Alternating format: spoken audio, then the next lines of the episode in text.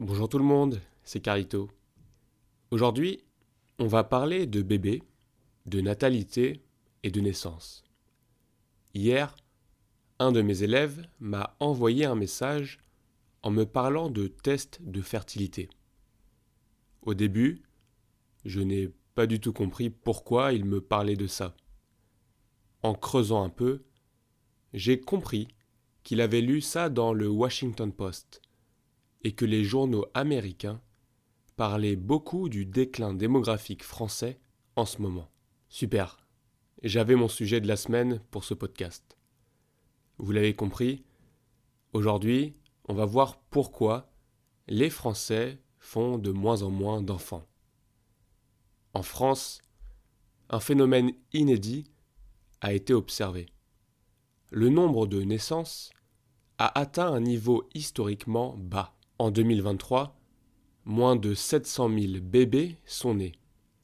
Une première depuis la Seconde Guerre mondiale à l'exception des années 1993 et 1994. Les démographes utilisent le taux de fécondité pour évaluer la situation démographique d'un pays.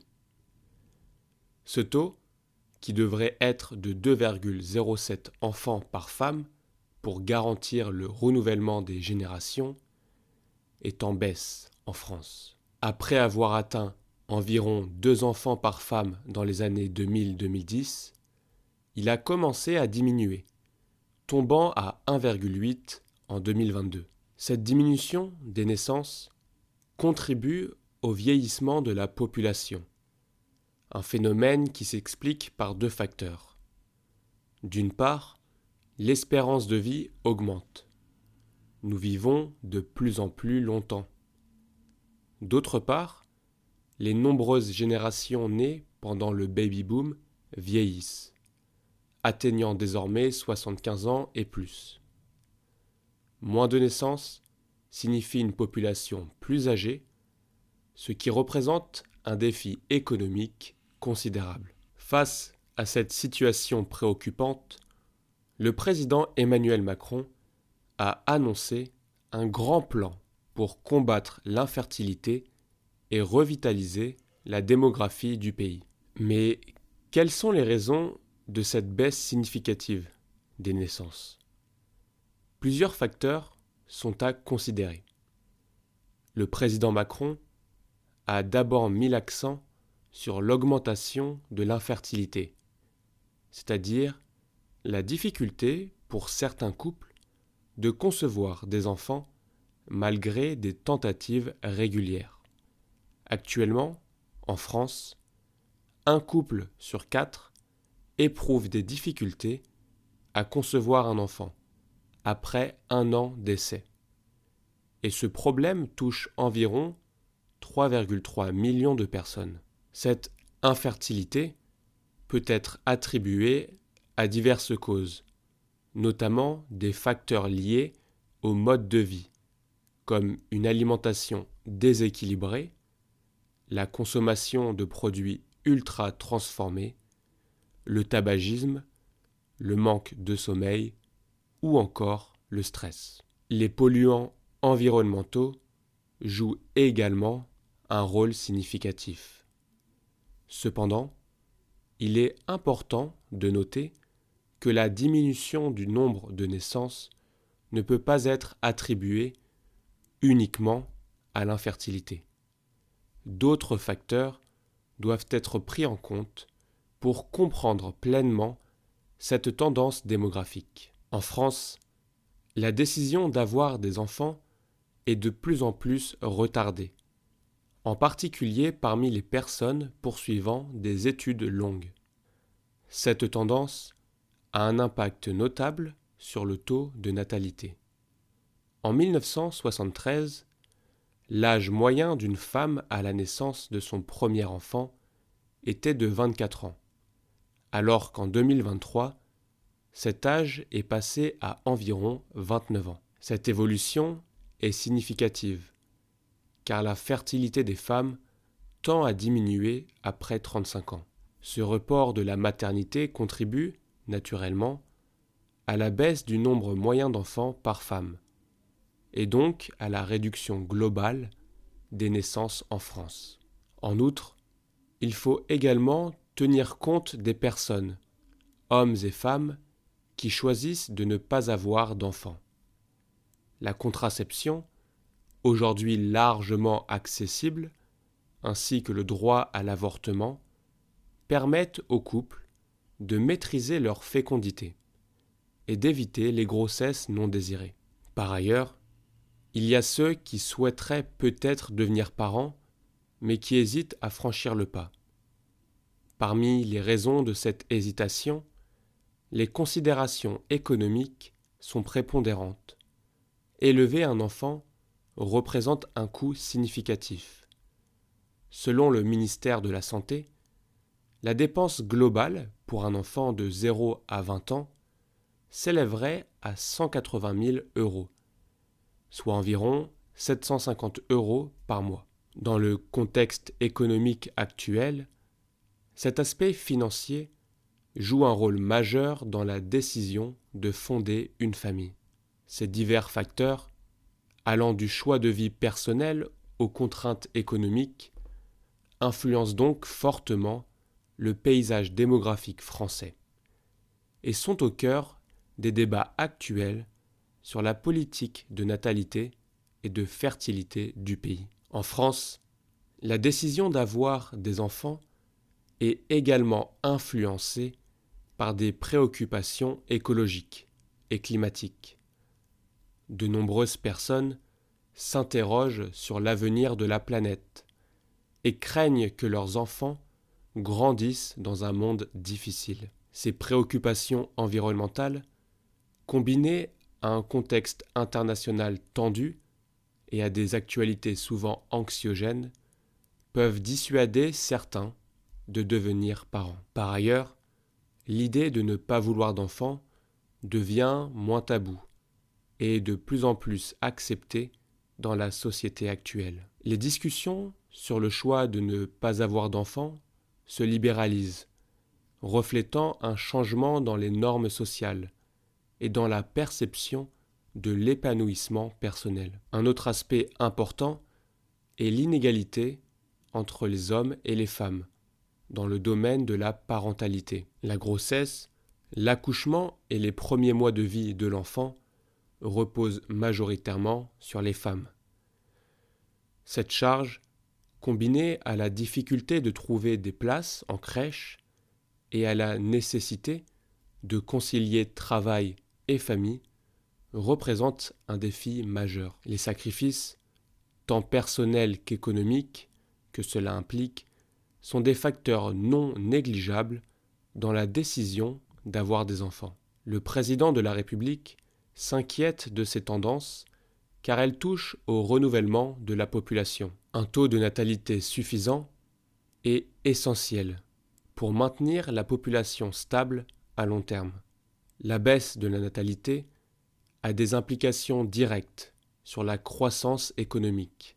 Elle entraîne une réduction de la population active, ce qui affecte l'économie, car une démographie dynamique est essentielle pour celle-ci. Cette situation a aussi un impact significatif sur les finances publiques, surtout en termes de prestations sociales. Par exemple, en 2019, une personne de 70 ans recevait en moyenne 28 000 euros de prestations sociales, alors qu'une personne de 20 ans n'en recevait que 3 700. Maxime Sbahi, économiste et auteur d'un essai sur le vieillissement, explique que le système de protection sociale français, qui repose sur un modèle par répartition, est mis à l'épreuve. Autrefois, il y avait beaucoup d'actifs et peu de retraités. Mais aujourd'hui, la situation s'est inversée. Il y a moins d'actifs pour un nombre croissant de retraités, ce qui soulève des questions sur la durabilité et l'équité intergénérationnelle du système. Il y a cependant d'autres chercheurs qui sont plus optimistes. Une étude de France Stratégie en 2022 a conclu que la pression du vieillissement sur les finances sociales n'est que légèrement plus importante que celle des vingt dernières années. De plus, cette pression serait moins forte en France que dans d'autres pays européens. Néanmoins, il est important de considérer les politiques mises en œuvre par nos voisins européens pour comprendre les défis liés à la baisse de natalité. Pour la faire courte, le renouvellement de la population permet d'assurer une main-d'œuvre active contribuant à l'économie, et par le biais de ses cotisations et des impôts, au financement des retraites. Ainsi, ces enjeux démographiques et sociaux sont étroitement liés à la santé économique et sociale du pays. Face aux enjeux démographiques actuels, le président Emmanuel Macron a proposé des mesures qui suscitent des débats. Parmi elles, il y a la refonte du congé parental. Le nouveau congé de naissance, qui remplacera l'actuel congé parental, sera plus court, six mois au maximum contre trois ans auparavant, mais offrira une meilleure rémunération. L'objectif est de permettre aux deux parents de s'impliquer davantage dans les premiers mois de vie de l'enfant. Cependant, cette réforme provoque des inquiétudes, notamment en ce qui concerne la réduction de la durée du congé et son impact sur le partage des tâches au sein des couples. Le second élément abordé par le président concerne la lutte contre l'infertilité. Le gouvernement prévoit de présenter un plan détaillé pour aborder cette problématique. Bien que peu d'informations soient disponibles pour le moment, il est suggéré que ce plan pourrait s'inspirer d'un rapport de 2022, rédigé par le professeur et gynécologue Samir Amama, spécialiste de la reproduction. Ce rapport aborde notamment des points clés concernant la lutte contre l'infertilité. Le plan du président Macron pour lutter contre l'infertilité comprend plusieurs aspects. Parmi eux, il y a un projet de sensibilisation dans les écoles sur des sujets de santé reproductive, ainsi qu'une accélération de la recherche sur les causes médicales de l'infertilité, comme l'endométriose. Cette maladie gynécologique touchant une femme sur dix, peut avoir des conséquences douloureuses et sévères sur la santé. De plus, il est envisagé de placer des avertissements sur certains produits pouvant affecter la fertilité féminine. Ces propositions ont suscité des réactions variées, notamment l'emploi du terme réarmement démographique par le président a déclenché d'énormes débats.